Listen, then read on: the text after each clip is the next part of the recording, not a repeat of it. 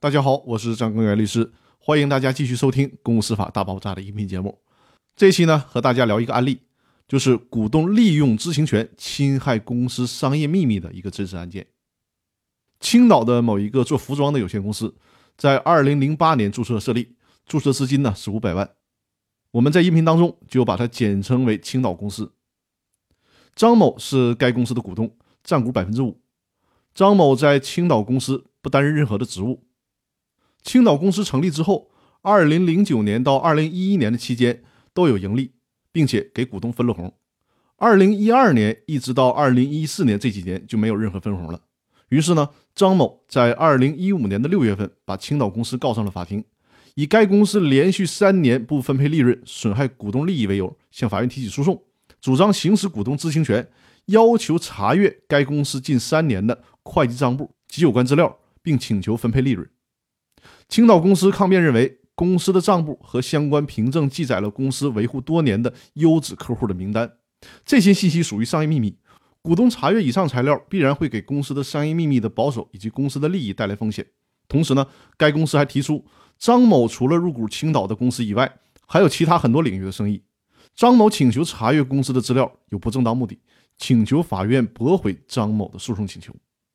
关于不正当目的的事儿，我之前的很多期音频里面已经提到过，公司呢是需要承担举证责任的，否则的话，这种抗辩是没法得到法院支持的。最终判决的结果呢，一二审法院均支持了张某行使股东知情权的诉讼请求，判决青岛公司于该判决生效后十日内，将公司全部的会计账簿、相关凭证等资料提供给张某查阅，查阅地点为青岛公司的办公室。同时，该判决还指出。如果张某在查阅公司资料的时候获悉公司的商业秘密，应该恪守保密的义务。这是一个非常规范的股东知情权的判决了，规定了具体的查阅的时间、地点以及查阅的范围，而且在判决当中还特意嘱咐股东查阅应该保守公司的商业秘密。所以说，这堪称是一个非常完美的判决。但是接下来发生的事情就开始跑偏了。这个案件的判决生效以后，得到了实际的履行。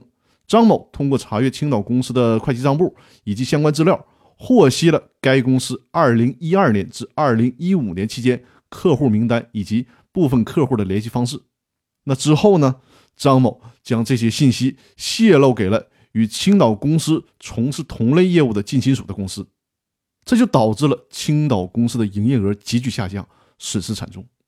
于是剧情出现了反转，青岛公司拿起了法律的武器，把张某。告上了法庭。青岛公司诉讼称，客户名单以及联系方式属于典型的商业秘密。张某将其行使股东知情权而获知的该公司客户名单以及联系方式等商业秘密泄露给了同行公司，导致预期订单被抢，该公司的合法权益受损。张某应该承担全部的赔偿责任。那法院对这起案件怎么判呢？背后的道理和法理又是什么呢？